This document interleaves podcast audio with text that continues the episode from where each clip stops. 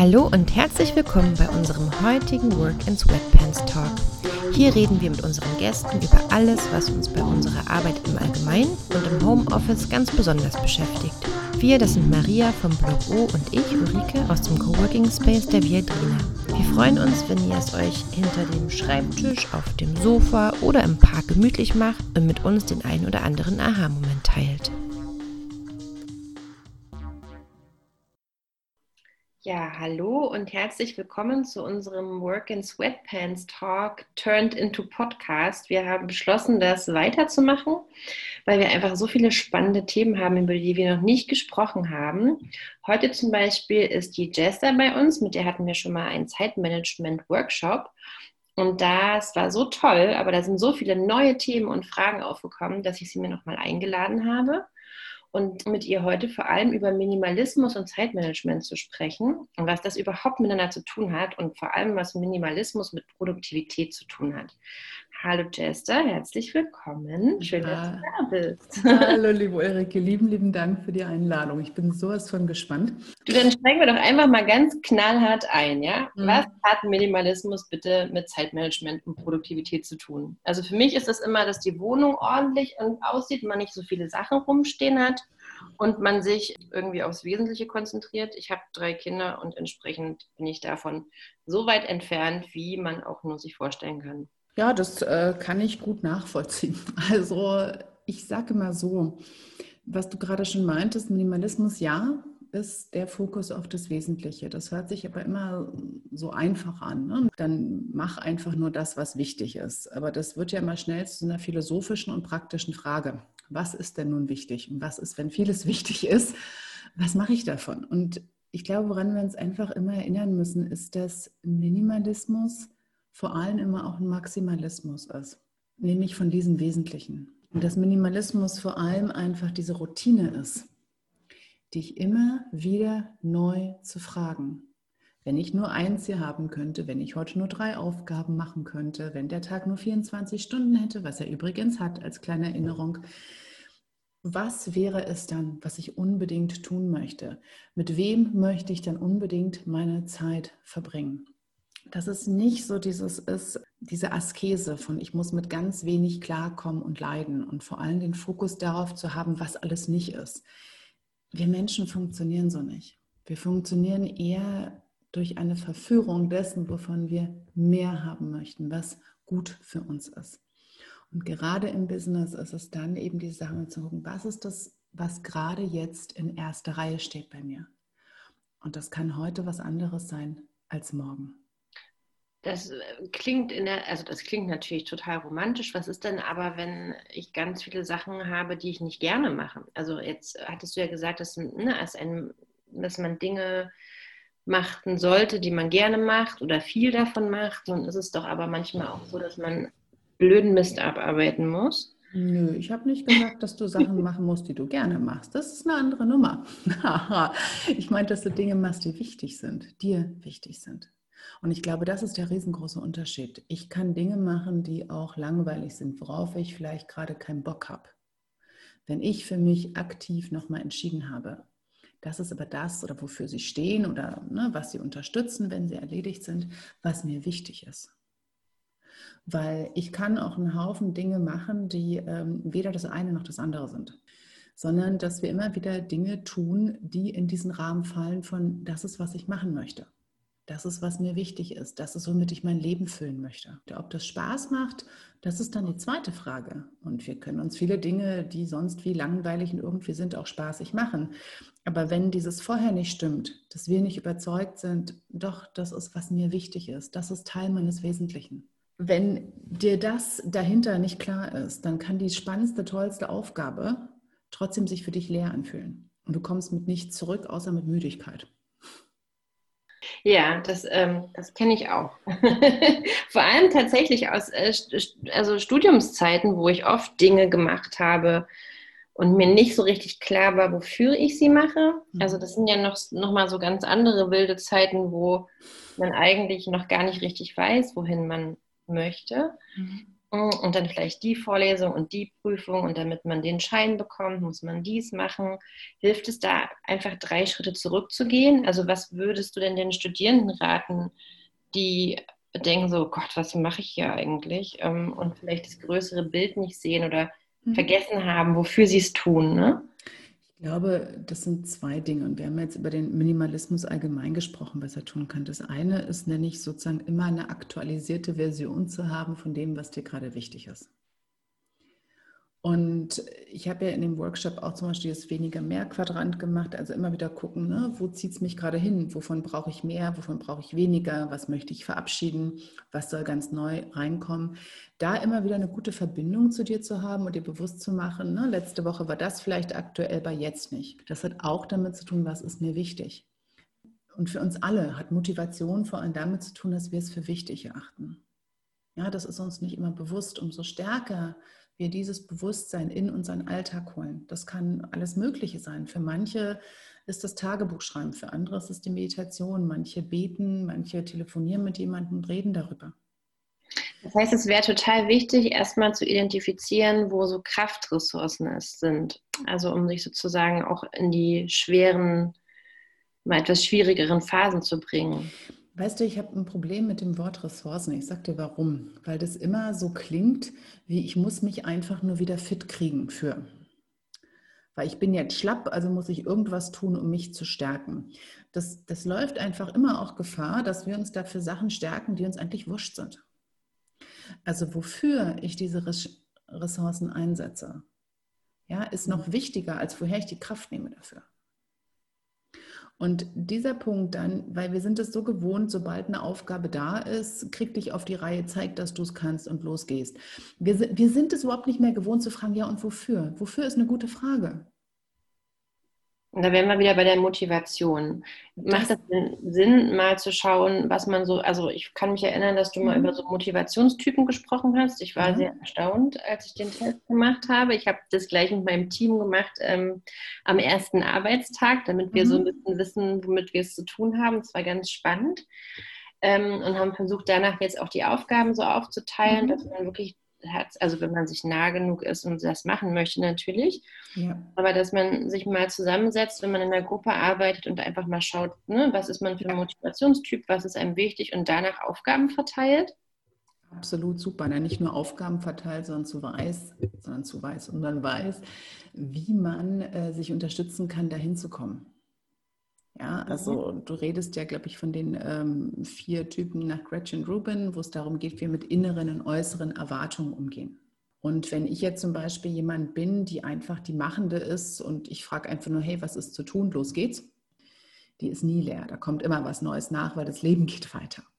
Ja. Oder wenn ich zum Beispiel weiß, ich bin eher ähm, eine, die auf äußere Erwartungen sehr gut reagiert, auf innere nicht so sehr. Das heißt, ich arbeite zum Beispiel gut im Coworking oder ich brauche gut, ähm, tut es mir gut, wenn jemand drauf guckt, was ich gemacht habe oder ich das mit jemandem zeigen kann, so ein Accountability-Partner. Dann weiß ich, ah, das ist, was ich brauche, das ist, was mich motiviert, das ist, was für mich den Rahmen hält. Oder ich weiß zum Beispiel, ähm, ich muss immer wissen, warum ich was mache. Was ist das größere Bild? Ich brauche alle Informationen ich bin so die Infragestellende, dann weiß ich einfach mal hinterher gucken, okay, ähm, welche Informationen brauche ich, um das, um hier loszulegen. Und dann aber eben auch aufzupassen, dass es nicht ausufert für immer. Ja, also dass ich noch mehr Informationen, noch mehr Informationen brauche, sondern bis hierhin und nicht weiter. Und wenn du dann ähm, der rebellierende Typ bist, das bin ich übrigens. Auch übrigens. irgendwo, irgendwoher eine Erwartung kommt, dann ist schon vorbei. Ich erzähle mal eine kleine Geschichte an dem Punkt. Ähm, ich versuche dieses Jahr in den Winter zu schwimmen. Ich wäre gerne so eine, die das ganze Jahr über im See schwimmt. Habe ich seit vielen Jahren vor und habe mir alles Mögliche schon vorgenommen, Programm und was mache ich, Abhärtung und da, da, da. Und dieses Jahr bin ich im Juni einfach einen Tag in See eingestiegen und habe gesagt, okay, ich probiere mal, wie weit ich komme. Und habe das auch geteilt. So, ich bin jetzt in der 14., 15. Woche und mache das nach wie vor jeden Tag und guck einfach, wie weit ich komme. Und dann meinte auch eine Freundin, boah, da hast du dir was vorgenommen.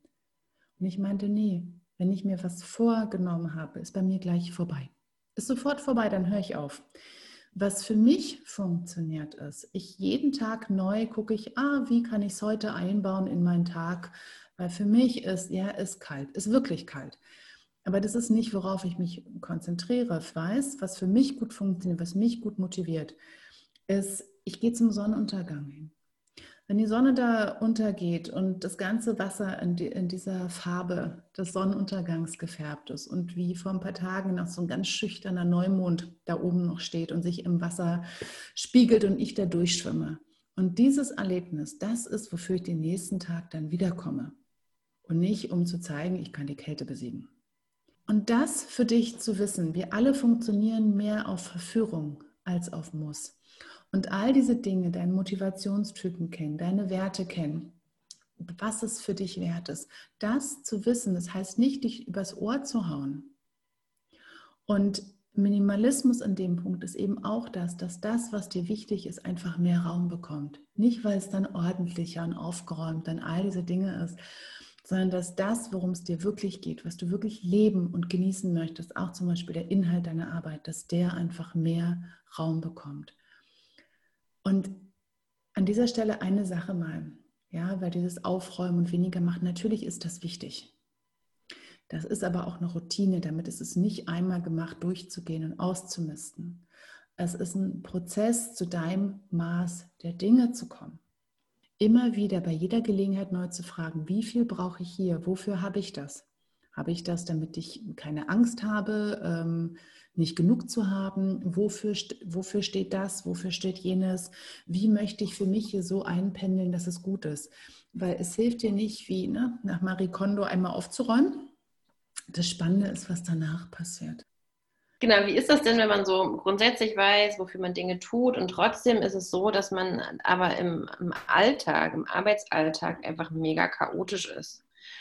Und dass einem sozusagen dieses Chaos davon abhält, sich das auf das Wesentliche zu konzentrieren. Also ne, das hat man halt irgendwie mit seinen, hat seine Werte identifiziert, man hat seine Motivation ähm, herausgefunden und sich irgendwie damit auseinandergesetzt. Und trotzdem ist es halt irgendwie der Arbeitsplatz sieht furchtbar aus, die, die, man schafft es irgendwie kein gutes System, kein gutes Arbeitssystem zu etablieren kann einem da dieser Minimalismus auch helfen oder gibt es da irgendwie, was macht man denn mit Leuten, die einfach chaotisch sind?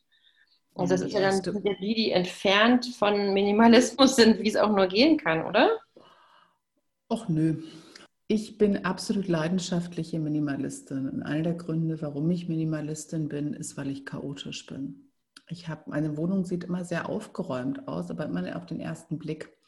Ich habe einfach so wenig, da fällt es nicht auf wenn du in meine Schubladen reinguckst und in andere Dinge, die verborgen sind, die sind nicht aufgeräumt. Da ist nur so wenig drin, dass es übersichtlich ist. Und meine erste Frage zu jemandem sagen, oh, ich bin so chaotisch, ist, ist es denn ein Problem? Oder was daran ist das Problem? Wenn du bei deinem Schreibtisch nicht weiterkommst, ja, na klar, das ist ein Problem. Ja, ähm, meine sahen früher auch immer sehr ähm, ja, bunt, lebendig, so werkstattmäßig aus, ja. Eine Lösung, die ich gefunden habe, ich räume meinen Schreibtisch jeden Abend leer, klappe ihn zusammen und stelle ihn in die Kammer. Nicht alles ist dadurch ordentlich. Meine Schubladen sehen immer noch aus wie früher, aber allein diese ganz kleine Veränderung, die da an den Punkt kommt, dass ich jeden Tag mit einem neuen Schreibtisch sozusagen anfange, jeden Tag mich neu fokussiere, was brauche ich heute und immer nur die Dinge auf den Tisch stelle, die ich heute brauche. Das allein hat den Unterschied gemacht. Wir gucken immer nach so großen Veränderungen. Wir gucken immer nach so, ich muss so und so ein Verhalten etablieren, dann kann ich. Weißt du, wenn du bisher chaotisch warst, dann hat das einen Grund, dann ist es Teil deiner Arbeitsroutine. Und die Frage ist dann einfach, welche ganz kleine Veränderung kannst du machen? Wie kannst du dich unterstützen dabei, wo dir dieses Chaos in die Quere kommt? Weil es macht dich auch kreativer.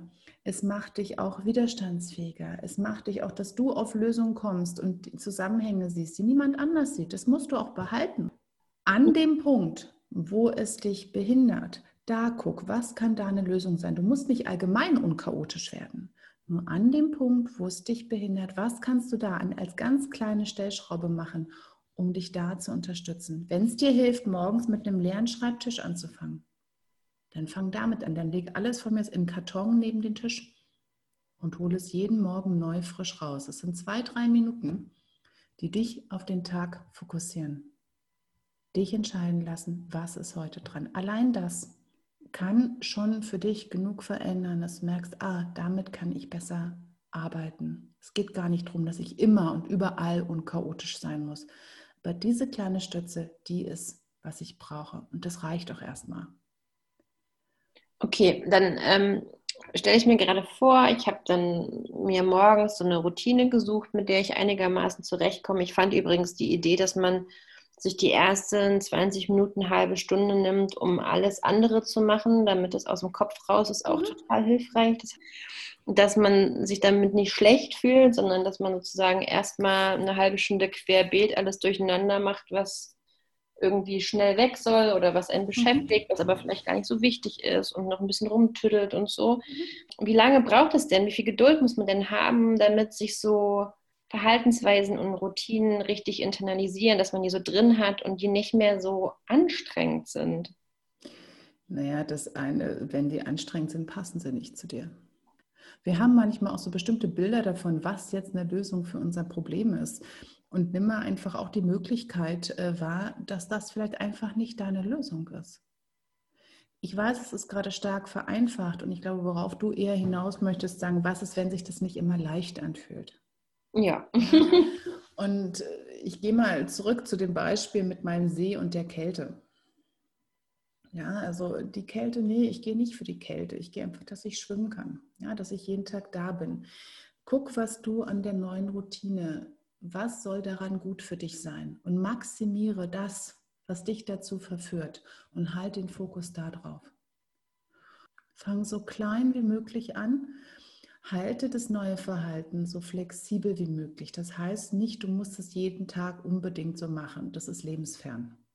Ja, weil es kann auch sein, du nimmst dir vor, jeden Morgen für die ersten 20 Minuten mache ich erstmal, ich glaube, ich habe es kopfloses Huhn genannt.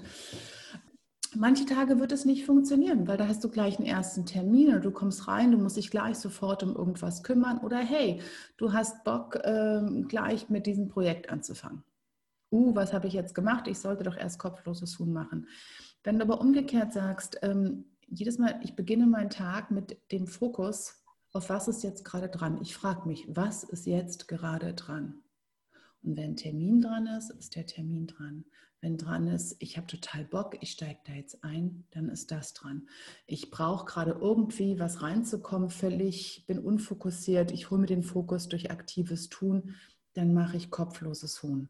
Aber darauf lernen zu vertrauen, was ist die Routine hier drin? Ich vertraue jeden Tag neu auf meine Intuition des Momentes.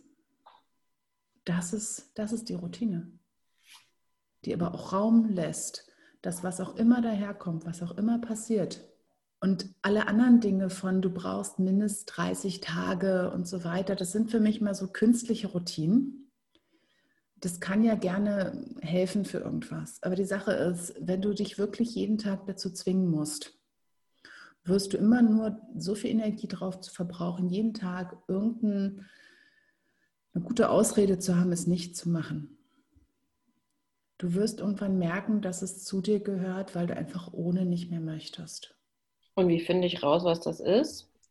Also ich stelle mir, stell mir jetzt gerade vor, ja, ich bin irgendwie zum Beispiel, bin in der Prüfungsphase oder kurz vor einem Projektabgabe und habe einfach 5000 Feuer im, nee, wie sagt man, Eisen. Baustellen. Baustellen, genau.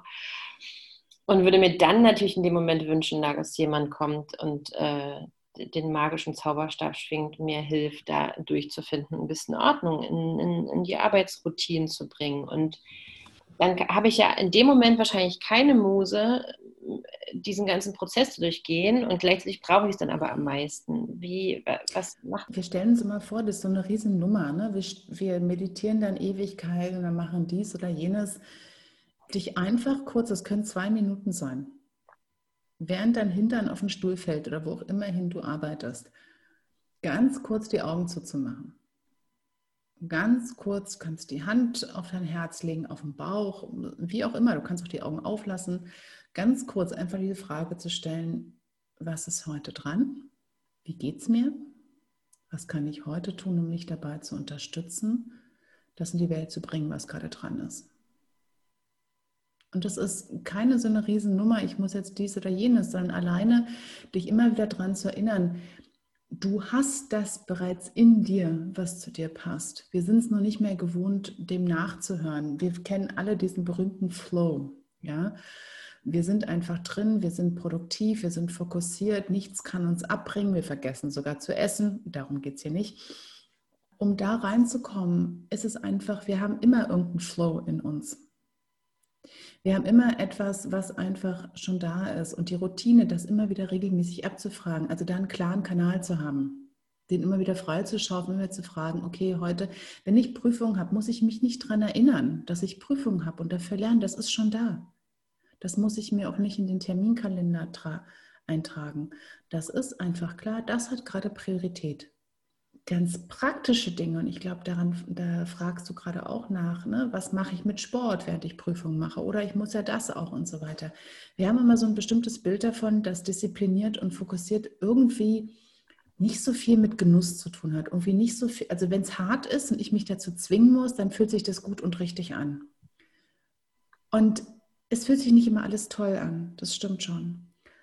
Aber die Frage ist eben wieder zurückkommen zu dem, was möchte ich gerade tun? Wenn du deine Prüfung bestehen möchtest, hat es in erster Linie, das ist die Top-Priorität. Das ist die Top-Priorität für jetzt. Gerade manche Sachen gehen einfach auf Autopilot, manche Sachen sind einfach rausgestrichen, manche gebe ich jemand anderem, meine, manche packe ich einfach für später. Ja, also diese 4Ds, also Delete, Delay, do it or delegate it. Auf jeden Fall kommen wir damit wieder auf den Punkt. Aber ich glaube einfach, dieses Bild rauszukriegen, dass wenn wir fokussiert sind, muss es auf eine bestimmte Art und Weise aussehen. Und es hat meist damit zu tun, dass es ganz anders ist, als wie wir jetzt sind. Und ich kann das nicht oft genug sagen, so wie du es jetzt schon machst, ist es sehr nah dran an dem, wie es für dich perfekt ist. Jetzt muss ich dich schon aber auch fragen, wann du das letzte Mal im Flow warst. Ich kann mich nämlich ehrlich gesagt nicht dran erinnern, wann es mir so ging. Ach du, Melissa, ich glaube, ich bin es wirklich jeden Tag, weil ich inzwischen einfach so einen ähm, Rhythmus darin habe, jeden Tag zu gucken, was mache ich, was ist heute dran. Wenn ich von außen manchmal drauf gucke, denke ich, oh Gott, Jester, du bist so weit hinterher. Deine eigentliche To-Do-Liste würdest du eine führen. Ich führe ja keine wäre so mega lang. Es gibt so viele Dinge, die du tun müsstest. Und ich habe es mir einfach zur Gewohnheit gemacht, das so abzunicken, sagen, ja, aber ich mache jetzt das, was heute dran ist. Und seit ich da wirklich so reingewachsen bin, über die Jahre, ich weiß, ich bin immer mit dem, was ich mache, bin ich komplett dort. Ja, ich muss eher mich dann, ich muss mich ständig an Termine erinnern. Also ich muss, wenn ich Termine habe am Tag und freies Arbeiten habe, ich muss mir den Wecker stellen eine halbe Stunde vorher. Nicht, weil ich es vergesse und ich weiß, ich bin dann einfach so in dieser Sache drin. Und die sind, natürlich gibt es auch Dinge, die einfach wichtig sind, die heute passieren müssen, die stehen im Kalender.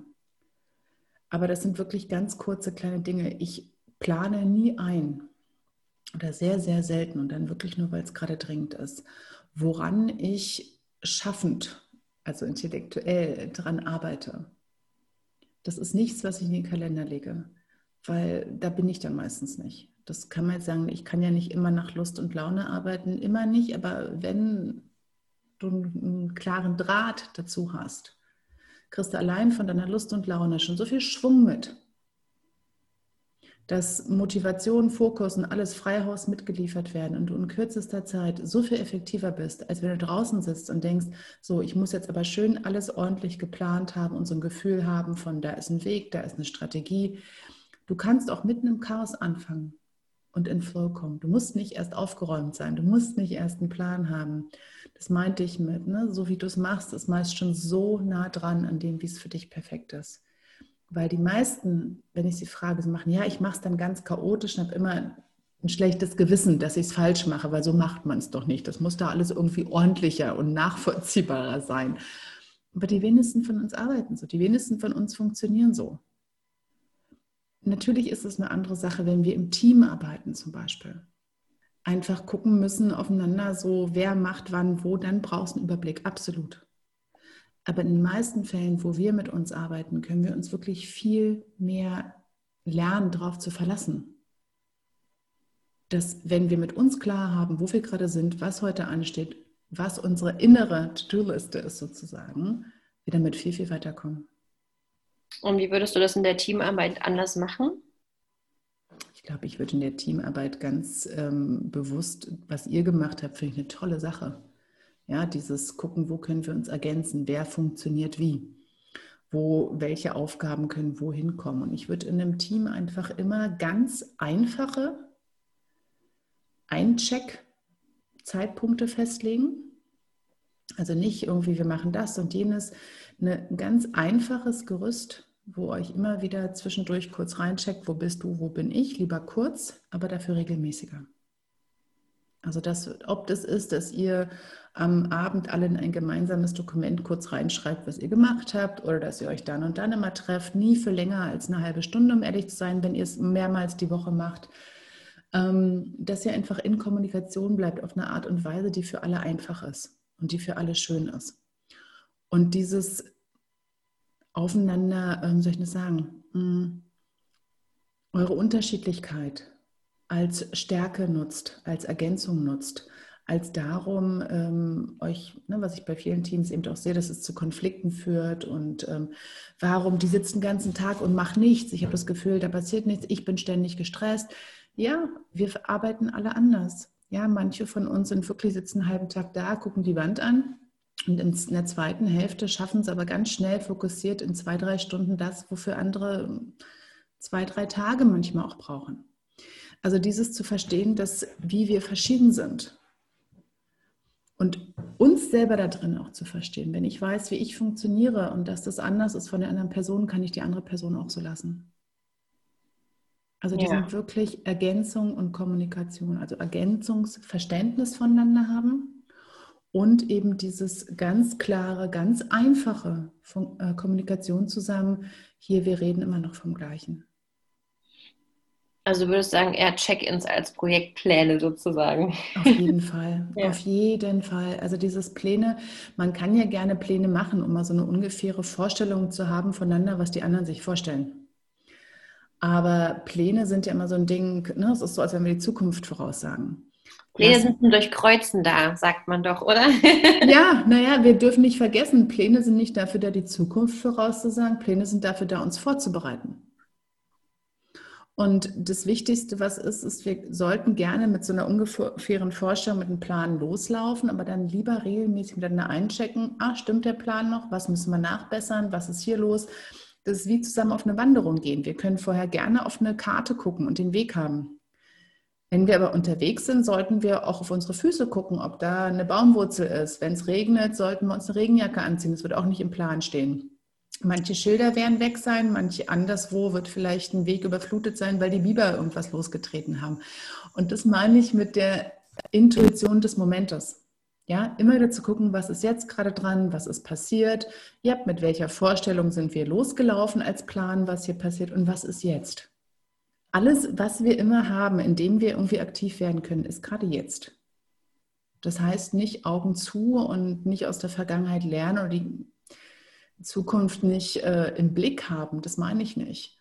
Aber wenn du nicht komplett hier und da bist, wo du gerade jetzt bist, mit allem, was dazugehört, dann wird egal, was du tust, immer unfokussiert sein.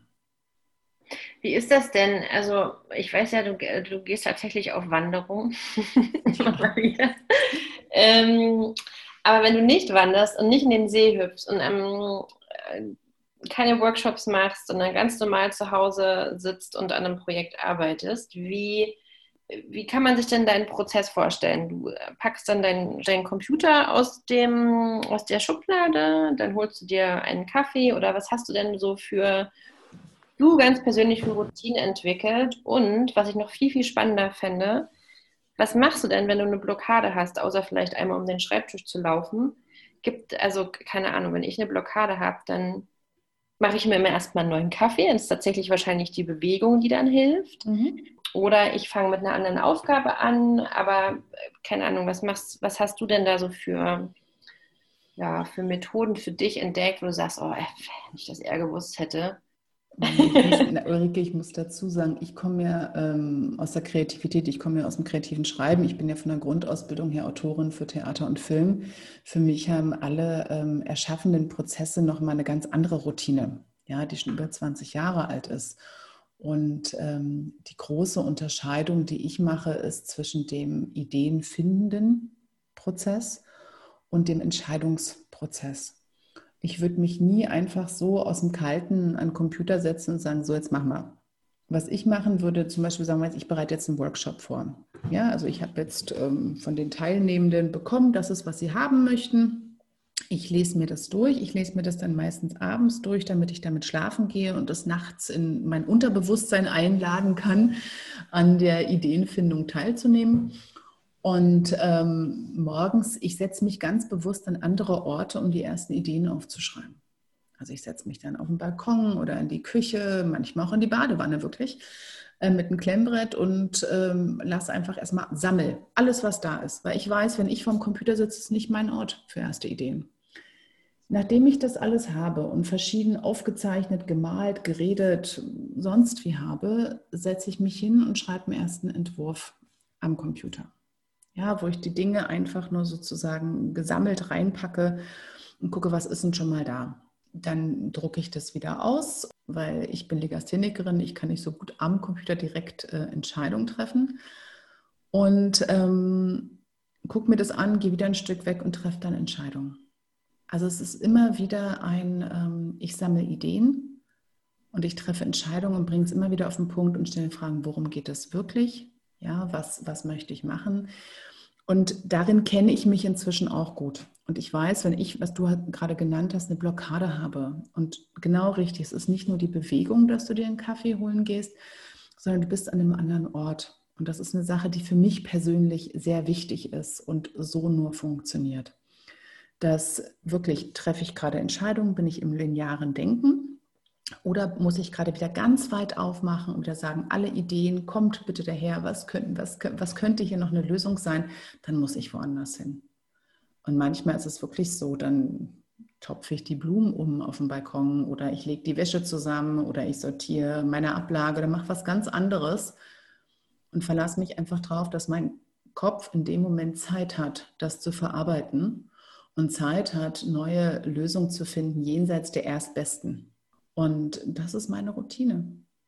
Das heißt, es ist eigentlich total schön, wenn man zu Hause ist und kreative Abwechslung hat. Ich frage mich, wie, wie wäre das denn in so einem Arbeitssetting oder was bräuchte denn zum Beispiel, ich weiß nicht, ähm, wir arbeiten ja jetzt gerade an diesem neuen Coworking Space und da ist tatsächlich ein Bereich ne, Bewegung und Entspannung mhm. als Alternative zum Arbeiten. Ähm, was bräuchten wir, damit die ähm, Nutzer und Nutzerinnen dort relativ zackig mhm. einen Szenenwechsel haben und ähm, ja. aus ihren Blockaden kommen und dann wieder rein in ihre Produktivität kommen? Mhm. Na du, ich finde alleine schon, ne, was für Worte wir manchmal nutzen. Du meintest gerade, ne, hier ist Abschalten, zur Ruhe kommen, da ist Arbeiten. Was ich gerade gesagt habe, ich arbeite ja die ganze Zeit. Also meine Idee vom Arbeiten, ich brauche ähm, jetzt eine Idee dafür, auch wenn ich auf dem Balkon rumpusel, das ist kein Entspannen, das ist mein Arbeiten. Ich mache nur zufällig was mit den Händen, ne? also, weil das hilft mir dann besser zu denken. Ähm, und alleine das schon sagen, das ist der Arbeitsraum für die Entscheidung, fürs lineare Denken von mir aus, am Computer, am Tisch, hm, so ordentlich. Und für manche ist das, so arbeitet man.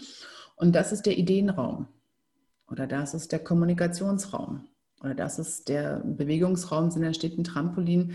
Ich kenne ganz viele ähm, Autoren, Autorinnen, die bauen zum Beispiel mit Lego, ja, um Ideen weiterzukommen. Nicht, weil das, was sie mit Lego gebaut haben, das Endprodukt ist für ähm, ihr Problem, was sie lösen wollten und die Herausforderung, sondern weil alleine dieses mit Händen beschäftigen etwas ist, was sie in ihrem Ideenfinden im lateralen Denken weiterbringt. Ja, und da hat es nicht damit zu tun, oh, wir werden wieder Kind. Das ist alles, manche haben ja so eine Angst davor. Dann, ne? dann bin ich ja nicht wirklich konzentriert, wenn ich hier irgendwo drin schaukel oder auf Bällen rumhüpfe oder irgendwas mache. Aber ich glaube, die Teilnehmenden immer wieder dazu einzuladen, zu gucken, was funktioniert für sie gut, dass sie, wann sind sie im linearen Denken, wann sind sie Ideen finden. Allein diese Unterscheidung schon klar zu machen, und sagen, all das ist Arbeit hier. Übrigens auch Pausen sind Arbeit. Ja, sonst hat es immer so was Gutes und Schlechtes. Hier ist faul sein, da ist fleißig sein. Diese Idee schon mal rauszunehmen. Sagen, an dem Punkt, wo du gerade bist mit deinem Projekt, was brauchst du dafür? Welcher Raum, welche Umgebung, auch welche Tätigkeit kann dich am besten dabei unterstützen? Und es gibt Leute, die kommen am besten auf Ideen, wenn sie eine Runde im Block gehen. Es gibt welche, kommen auf ihre besten Ideen, wenn sie mal eine Rauchen gehen. Ich will jetzt hier nicht Rauchen propagandieren, was ich meine, es kann auch ein Kaffee sein oder ein Glas Wasser. Und manche brauchen einfach ganz doll Stille. Manche müssen mit jemand anderen darüber reden. Manche malen sich es auf auf einem großen Whiteboard. Manche ja, bauen ein Haus aus Lego. Das zu wissen über dich, was dich da reinbringt, ist, dass wenn du in einem Projekt bist, was selbst ähm, eine Deadline hat, die sehr nah dran ist, wenn du diese Dinge drauf hast und, genau weißt, an welchem Punkt bin ich gerade, das hat wieder auch wieder mit Selbstkenntnis zu tun. Was kann ich gerade tun, um mich da reinzubringen? Also ich hatte eine Drehbuchautorin, die ich für mein äh, Abschlussprojekt übrigens auch ähm, interviewt habe und die verdient auch ihr Geld damit und sie weiß, wenn sie einen Abgabetermin hat und sie hat keine Ideen, dann macht sie sich Ideen, indem sie sich auf das kleine Trampolin stellt neben ihrem Schreibtisch. Und dann stellt sich eine Frage und hüpft so lange, bis die Idee zu ihr kommt, weil sie meint, ich kann mir nicht leisten, keine Ideen zu haben und das ist, was ich mache. Und für sie funktioniert Trampolin. Ich habe es übrigens wirklich, ich habe wirklich mir ein Trampolin gekauft nach diesem Interview und es funktioniert für mich überhaupt nicht. Ich bin kein Trampolintyp, so überhaupt nicht. Ja, mich hat es so abgelenkt und andere Sachen. Und ähm, aber das muss auch nicht jeder und jeder ein Trampolintyp sein. Es muss auch jeder Balkon oder irgendwas anderes sein. Aber allein dieses Verständnis davon zu haben, dass all das ist Arbeit. Weil Prokrastination zum Beispiel, ne, unser Gehirn hat recht, wenn es sich mit was anderem anfängt zu beschäftigen. Das, ähm, das heißt, Moment, das lineare Denken, nochmal ganz kurz für mich zur Erklärung, ist das, was so, wo man Dinge abarbeitet und wo man relativ eng, aber geradlinig Dinge tut, was weiß ich was, Anträge ausfüllen. Zum Beispiel. Äh, Hausarbeit, auf Fehler durchsuchen. Und das andere ist das Kreative, das Konzeptionelle, wo man möglichst versuchen sollte, auch ein bisschen, ja, einfach ein bisschen netter zu sich und zu, sein, zu seinem Unterbewusstsein zu sein und, ähm, wie du sagst, sich ganz weit aufzumachen, richtig? Na, nett sein sollten wir immer. Also. und für mich ist, ähm, aber ja, absolut. Also das lineare Denken ist das, was Entscheidungen trifft, was auf den Punkt kommt, was aussortiert, was ein Filter ist. Das laterale Denken oder ich nenne es jetzt ideenfindende Denken ähm, ist das, was ganz weit aufmacht, alle Möglichkeiten erstmal zulässt und erstmal nur einsammelt. Viele von uns empfinden es nicht als Arbeit. Es macht ja Spaß. Ne? Und Arbeit ist ja erst, wenn es weh tut. Blödsinn. Aber wenn wir uns nicht Raum geben für das laterale Denken, das eine, was passiert, ist, dass wir immer wieder mit Lösungen ankommen, die nur die erstbesten Lösungen sind dass wir uns Stress machen, ja, dass wir da vor einem leeren Screen sitzen und irgendwie denken, jetzt habt doch mal eine Idee, dann schlafen wir eine Nacht drüber nach, plötzlich ist sie da. Das können wir auch bewusster und gezielter einsetzen. Und dieses netter zu uns sein ist auch, also netter sein zu uns macht uns produktiver, weil wir dann einfach mit uns arbeiten und nicht gegen uns. Mhm. Es ist eine Verplemperung von Energien. Ganz Tag da sitzen die eine rein zu einem Arm, mir fällt nichts ein und wenn nur was Mittelmäßiges, was schon alles da war. Oder wir wissen, hey, steh mal auf, arbeiten ist nicht nur den Computer angucken, arbeiten ist auch Ideenfindung. Geh eine Runde um Block, bau Lego, hol dir noch einen Kaffee, starr die Wand an, rede mit jemandem. Das ist auch Arbeit. Arbeit ist all das, was wir tun, um das in die Welt zu bringen, ne, was wir beitragen möchten. Und dazu hat es verschiedene Prozesse. Und wenn wir all dies verstehen, wenn wir, ist unser Verständnis vor allem davon, was es heißt, produktiv zu sein, und dass es da nicht nur geht, darum geht, ganz bös gesagt, nicht zur Warmduscherin zu werden, weil wir nett sind. Manche haben ja echt Angst davor, ne, nett zu sich zu sein. Wenn ich mich von der Leine lasse, dann mache ich ja gar nichts mehr. Das stimmt nicht. Bestimmt nicht. Auf unserer Seite zu sein, ist das, was uns stärker macht. Weil wir dann nicht die ganze Kraft verplempeln müssen, uns eine reinzuhauen und das auch noch auszuhalten, dass wir uns eine reinhauen. Sondern wir nutzen uns einfach so, wie wir wissen, wie ein bestimmtes Werkzeug gut genutzt wird. Das ist, was Selbstkenntnis eben auch mitmacht. Wir nutzen uns zu unserem wirklich maximal produktivsten Teil. Und das ist auch einfach angenehmer. Es ist angenehmer für alle drumherum. Wir sind auch angenehmer dann, weil von uns einfach mehr übrig bleibt. Das ist doch ein ganz, ganz wunderschönes Abschlussplädoyer gerade gewesen. Vielen Dank für deine Zeit. Ähm, gibt es noch irgendeinen Aha-Effekt der letzten Monate und Wochen, die du mit uns teilen willst, oder wollen wir das einfach so belassen? Weil ich fand es wirklich schön, was du gerade gesagt hast. Ich glaube, mein Aha-Moment Moment ist wirklich das, was ich schon geteilt habe, also gerade in 2020. Das ist dieses Lerne wirklich deiner Intuition des Momentes vertrauen. Verlass dich drauf, dass in dem Moment, wo es ist, du wirst genau wissen, was zu tun ist und dann folge dem auch. Und umso stärker dieses Vertrauen, diese Vertrauensbeziehung ist dazu, umso sicherer wird es dir auch mit dir gehen und umso besser wirst du dich auch zurechtfinden. Ja, vielen, vielen, vielen Dank, Jester. Ich bin mal gespannt, ob du heute noch in den See steigst. Auf jeden ähm, Fall. Ich werde jetzt hier noch einige Sachen zusammentragen für euch, die wir dann auf unserer Seite als kleine ähm, Zusammenfassung für euch bereitstellen mit ein paar spannenden Links ähm, zu verschiedenen Ressourcen, Büchern und ähm, auch den wichtigsten Punkten, die Jester genannt hat. Und genau, wenn ihr ähm, mehr wissen wollt über sie und ihre Arbeit, werde ich das ebenfalls auf unserer Seite verlinken. Dann könnt ihr mal schauen, was sie noch so alles macht und ähm, auch weiterverfolgen, wie es mit ihr und ihren ähm, Angeboten und all den Dingen weitergeht. Ähm, weil soweit ich weiß, bist du gerade auch im großen Veränderungsprozess. Und das ist natürlich toll, wenn man das einmal von innen und aber auch gleichzeitig von außen ähm, so mitverfolgen kann. Ja, dann bis zum nächsten Mal. Mal sehen, was wir noch für Themen äh, auf, dem, auf der Agenda haben. Die werden wir in den nächsten Wochen sammeln. Ihr könnt aber auch gerne uns schreiben, wenn ihr möchtet, wenn ihr selber Themenvorschläge habt. Und ansonsten hören wir uns bald wieder. Bis dann. Bis dann. Tschüss.